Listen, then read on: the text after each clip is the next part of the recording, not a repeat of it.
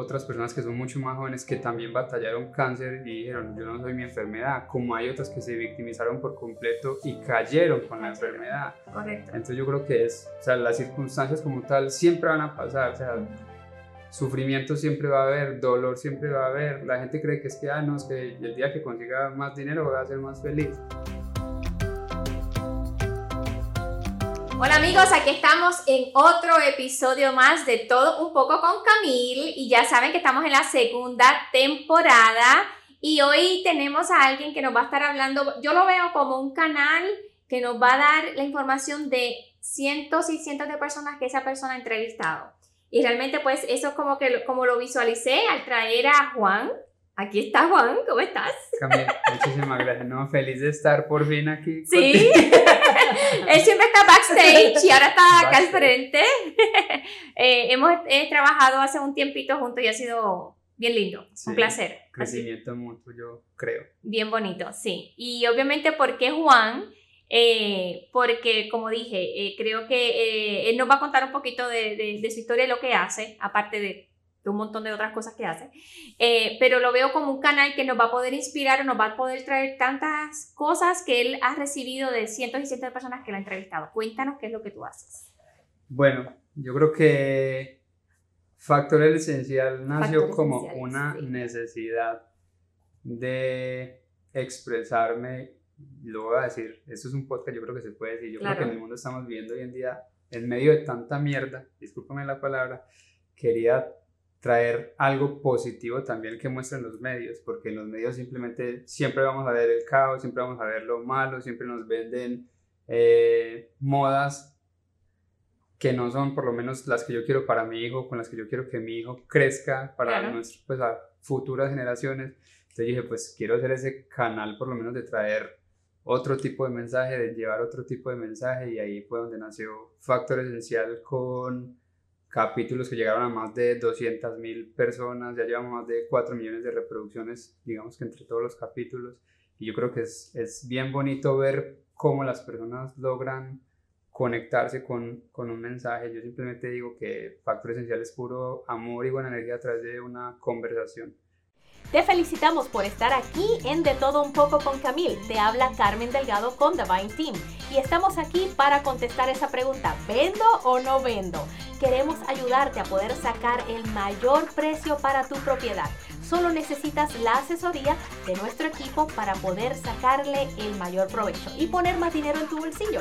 Podemos ayudarte con propiedades residenciales, comerciales, con lotes, quieres construir, no importa cuál sea tu meta en bienes raíces, estamos aquí para ti. 678-743-8463. Entonces, eso es. Perfecto. Y Factor Esencial, obviamente es un podcast, ¿verdad? Porque, ¿de dónde te nació el, el título? ¿Algo en particular?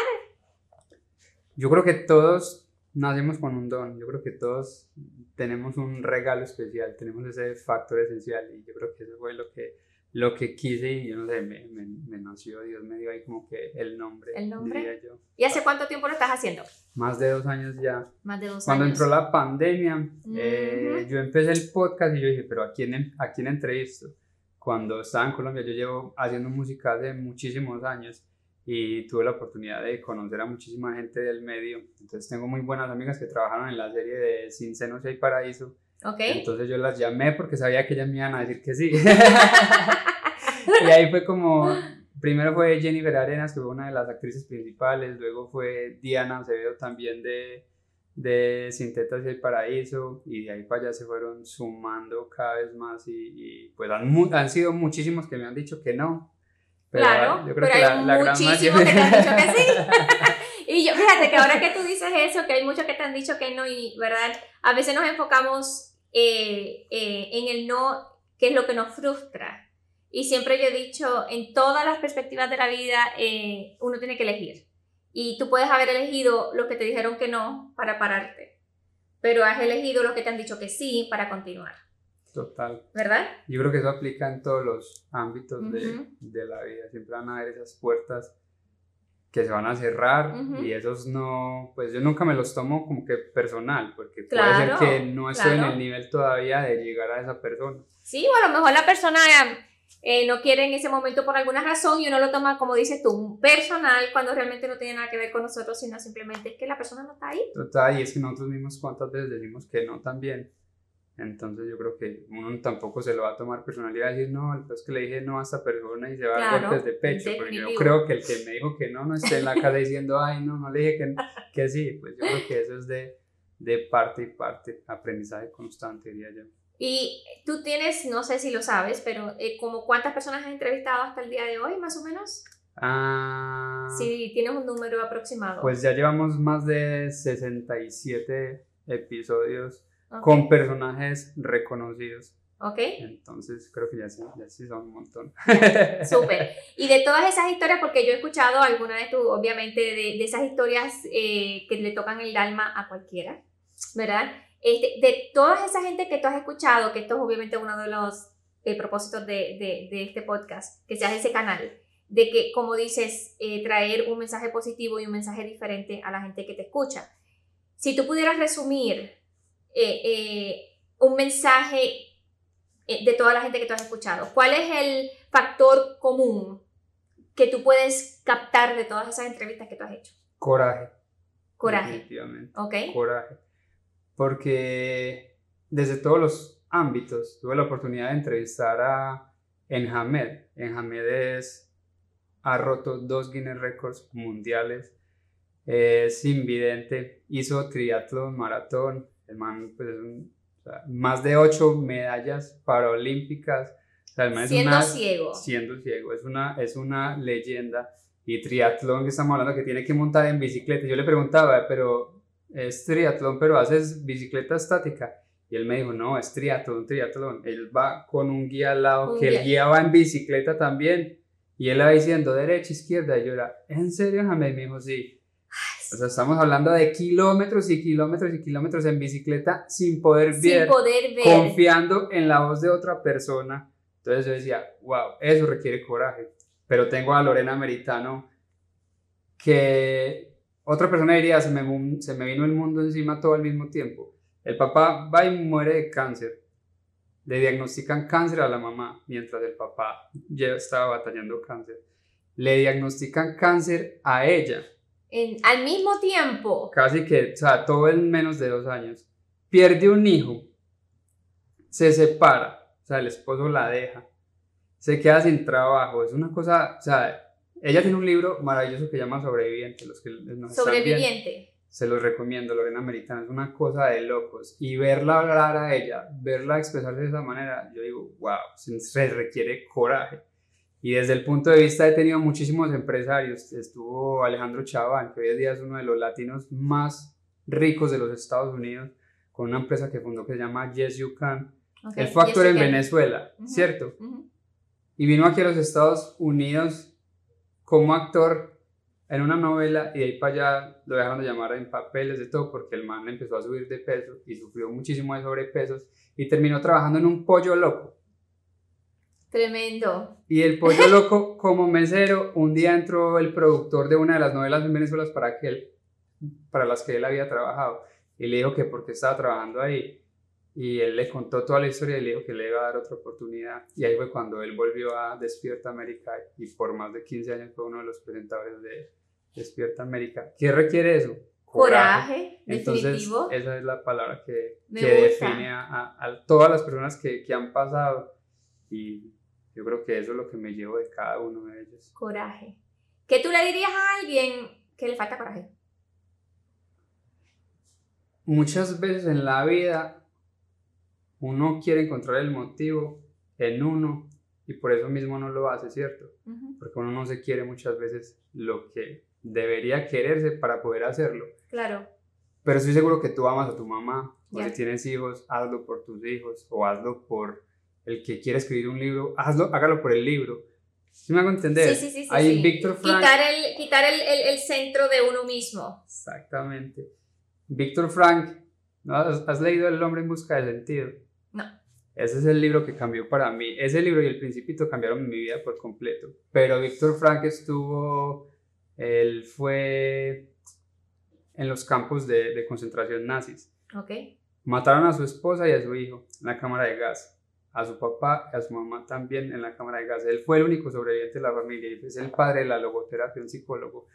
Y él le preguntaba a las personas que estaban por suicidarse porque era, o sea, era tanta, digamos, la intimidad que te tocaba convivir con todos que tú ya sabías quién se iba a suicidar. Claro. ¿Por qué? Porque cambiaban la miga de pan que les daban por un cigarrillo.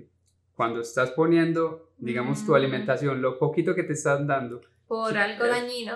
Pero él le decía, ¿por qué se quiere suicidar? Y el prisionero le decía, o sea, ya, ya no, no encuentro el, el- el sentido de la vida. O sea, no encuentro yo para qué sirvo. Claro. Entonces le decía, es que no es lo que tú esperas de la vida, es lo que las- la vida espera de ti. Definitivo. Entonces, cuando tú cambias La- eso, Te cambia te el. cambia el chip por completo. Definitivo. Es el, el padre de la logoterapia. Entonces llega una señora que su hija murió. Entonces va a terapia y le, eso es súper fuerte porque te pone así contra la espalda y la pared. No es que estoy deprimida, estoy que me muero porque mi hija murió. ¿Y qué hubiera pasado si, si usted se hubiera muerto y su hija estuviera viva, sabiendo que usted era el sustento de su hija y su hija no tenía más nadie en el mundo? ¿Cómo se estaría sintiendo ella? Tremendo. O sea, sí, la, la pone desde el otro Se punto. voltea por completo.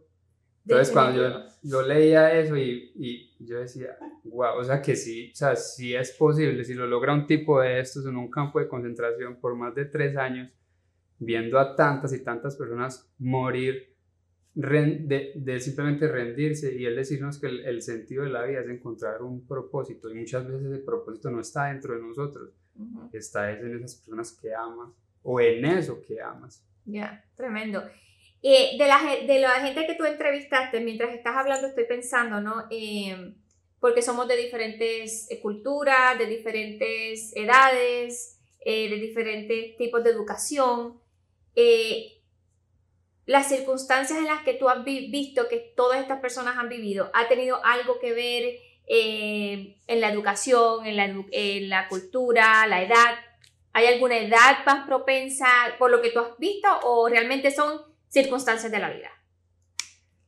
Pues yo creo que son circunstancias. Circunstancias. Yo creo que todos pasamos muchas veces por las mismas situaciones, circunstancias, Ujú. obviamente con motivos o cosas diferentes, ¿cierto? Porque son cosas que se presentan de la noche a la mañana con las que sin duda alguna no contábamos.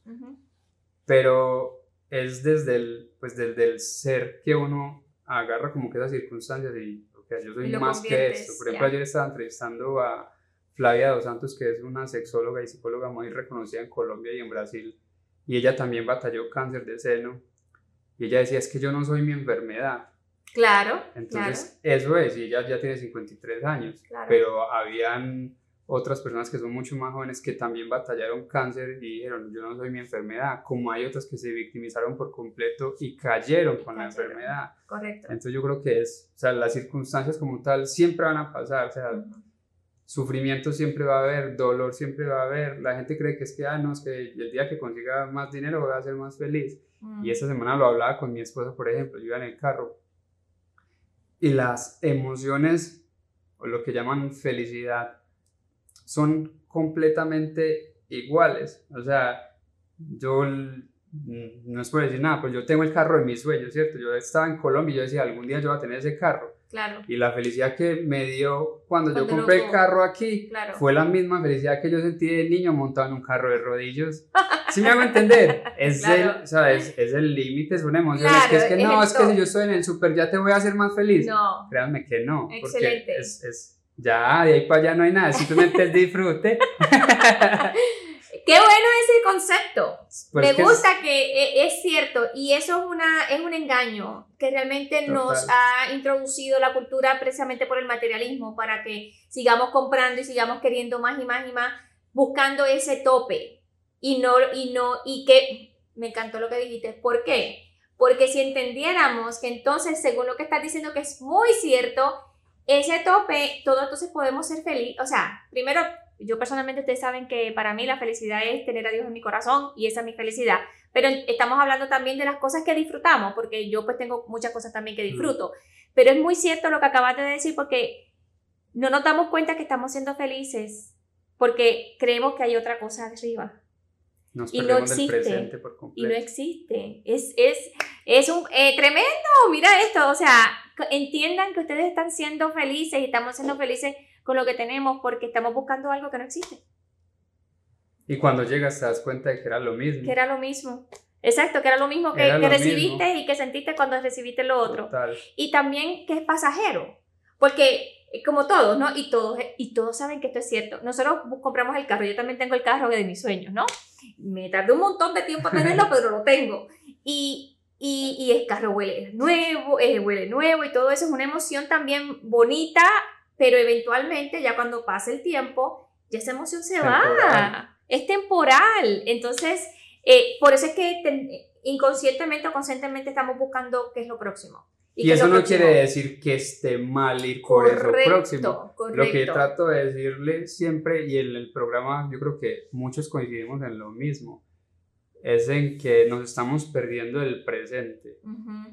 Algo muy bonito, por ejemplo, que me dejó Jime Frontera, que escribió un libro hermoso para las mujeres que se llama Todas estamos en las mismas. Se lo recomiendo, lo pueden buscar también en Amazon. Y ella hablaba de que estamos pensando tanto en el pasado que el pasado te lleva a la depresión, ¿cierto? Y estamos pensando tanto en el futuro que el futuro te lleva a la ansiedad. Y lo que estás dejando de vivir es el, presente. Entonces yo no le estoy diciendo, o sea, no vaya y consiga el carro de sus sueños, no vaya y consiga la casa de sus sueños, ni sea rico, porque yo creo que si Dios hizo este mundo lleno de riquezas para que todos tengamos acceso, ¿cierto? Es simplemente que una vez lo tenga, disfrútese, le hizo hielo, porque ese momento nunca más, o sea, nunca más va a volver. Yo trabajé aquí como recolector de basura. ¿Sí? Cuando llegué me tocó trabajar como recolector de basura. Y cuando pasaba a recoger por la casa donde vivo ahora, yo decía, yo algún día voy a vivir acá. Y yo creo que en menos de seis meses después ya estábamos viviendo en una de esas casas por las que yo pasaba a recoger basura. Tremendo. Y, decía, y, entonces yo decía, no, voy a ser más feliz, voy a ser más feliz. Nunca, la felicidad siempre es, pues, tienes el, es el límite que, que te llena por completo. así es. O sea, no es, ni siquiera es una felicidad que va bajando, sino que, o sea, ya es el tope. Es Eso es felicidad. sí, y ahora que mencionas el futuro, ayer precisamente escuché o leí una frase, me gustaría saber tu perspectiva. Decía que si tú, una, una, una manera más cercana de predecir el futuro es creándolo. Total. ¿Ok? Soy un total convencido. Winston Churchill tenía una frase muy hermosa, soy súper fan de, de, Winston Churchill y de todo lo que hizo y sigue haciendo. definitivo. Él decía estoy convencido de que hoy somos dueños de nuestro destino, de que la tarea que se nos ha impuesto no es superior a nuestras fuerzas y que sus acometidas no están por encima de lo que puedo soportar.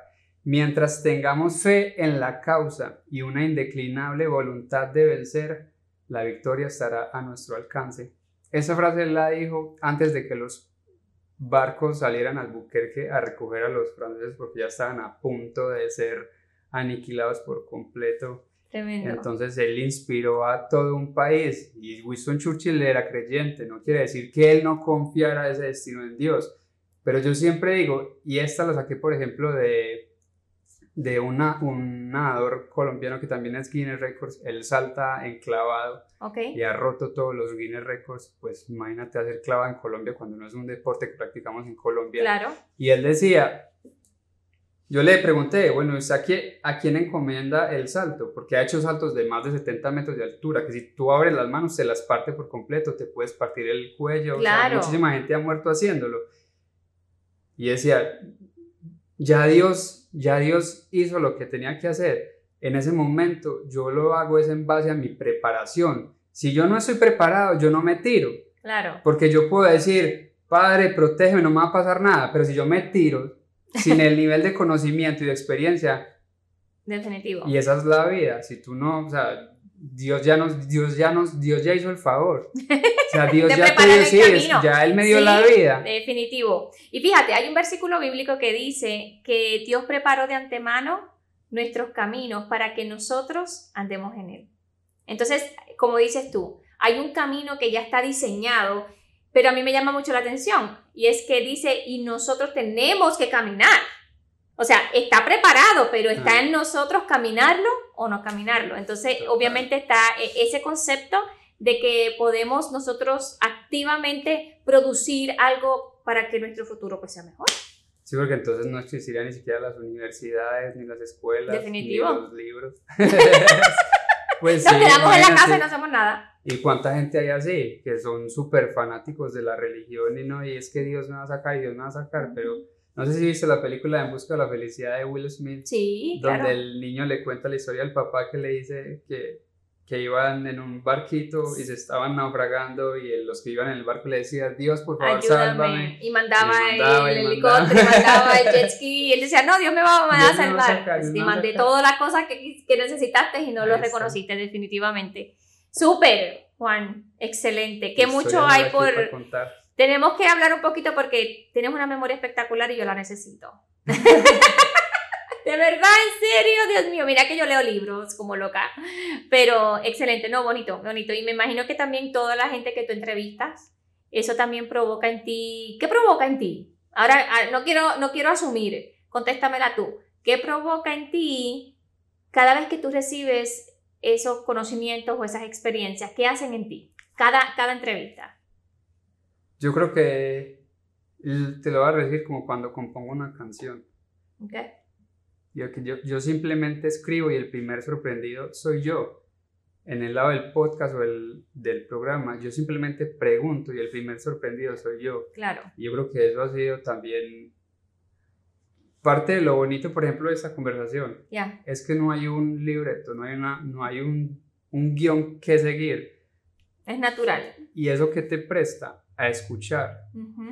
Y creo que el escuchar se ha perdido muchísimo en estos tiempos.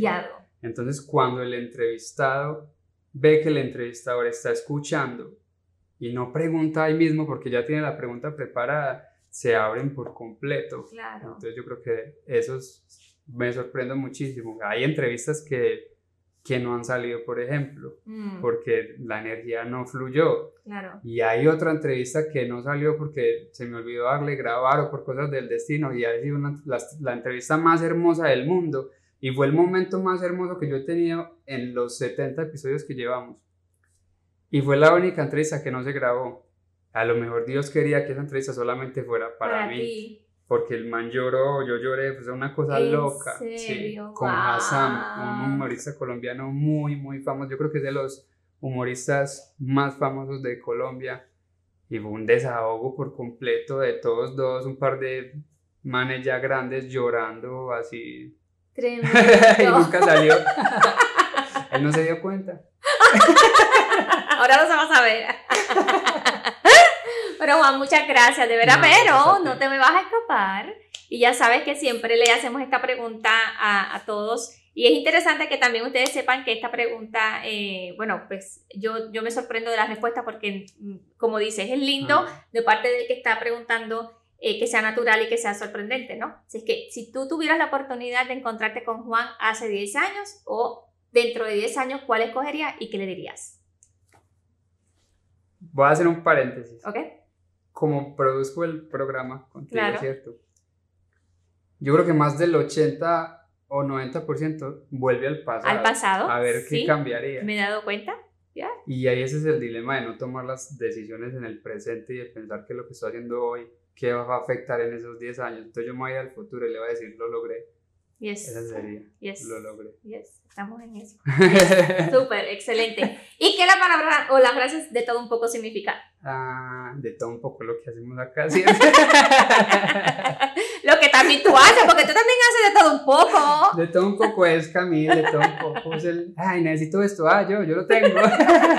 y si no lo invento, ¿no? En, Medellín decimos pregunte por lo que no vea. Pregunta por lo que no vea. Ese lo consigue. Excelente, no, de verdad, te agradezco mucho porque desde que estamos trabajando juntos en, también en este proyecto de todo un poco, este, él nos ayuda con todo esto, montaje, eh, eh, ha hecho, has hecho tuyo también esto y te interesa que, que, todo quede bien para que el que lo está escuchando, lo está viendo, lo disfrute. Así que de verdad, muchas gracias de parte de mí, muchas gracias, muchas gracias, muchas gracias. No, gracias a ti también por lo que haces, porque se necesita coraje para atreverse a hacerlo, a llevar un mensaje. Yo te conozco y sé lo ocupada que mantienes. Entonces el hecho de que tú saques el tiempo para algo que no te da dinero, para algo de, de lo que no vives, pero es algo que te llena porque es para los demás. No cualquiera asume eso, porque hoy en día, lo hablamos ahora, que todo el mundo piensa en la parte material. Ah, si esto no me da dinero, yo no lo hago. Yo, el podcast no le he sacado ni un dólar, ni un dólar. Pero un día me escribió un pelado de Cundinamarca y decir que él estaba al borde del suicidio y cuando vio ese programa de, de Lorena Meritano le cambió la vida por completo. Eso es todo. ya, y eso, es lo que haces tú acá, porque, por ejemplo, yo cuando estoy detrás de, de, de, las cámaras y escucho la abogada que tuvimos hace poquito o las personas que trabajaba con la parte de los testamentos, yo digo, ¿cómo hay gente? O sea, vivimos en un país lleno de información que aquí cualquiera no puede decir, no es que no tengo internet, no tengo acceso a YouTube. No, todos tienen acceso. Y que tú pongas ese conocimiento al servicio de los demás requiere coraje. Yo creo que quería resaltarlo también porque es bonito eso, porque es que, vuelvo y lo repito, aquí no estamos haciendo dinero de parte de, cuenta de esto. Es porque nos gusta. Amor. Y es amor hacia los demás, porque ni siquiera a nosotros. Si fuera para nosotros, tomaríamos selfies.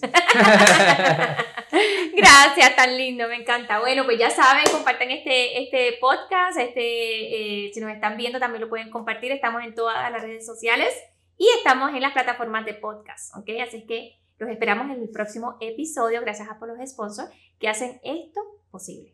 Un besito, cuídense. Gracias, Juan. In 1934, Pinnacle Bank set forth with one goal in mind to be the best community bank in Georgia. Over the years, we've grown in size and strength across more and more communities while always keeping our focus on why we do what we do and the customers we are committed to serving. It's the business owner who wants to seize new opportunities, the parents who want to teach their children good savings habits it's the first time homebuyer who longs to live the American dream, and the married couple who wants to ensure retirement is ready when they are. Our customers' needs are as diverse as the communities we serve. With that in mind, we are continuously expanding our footprint and capabilities to meet those needs and grow the one on one relationships that mean so much to us. That's Pinnacle Bank. And that's what it means to be one bank for life.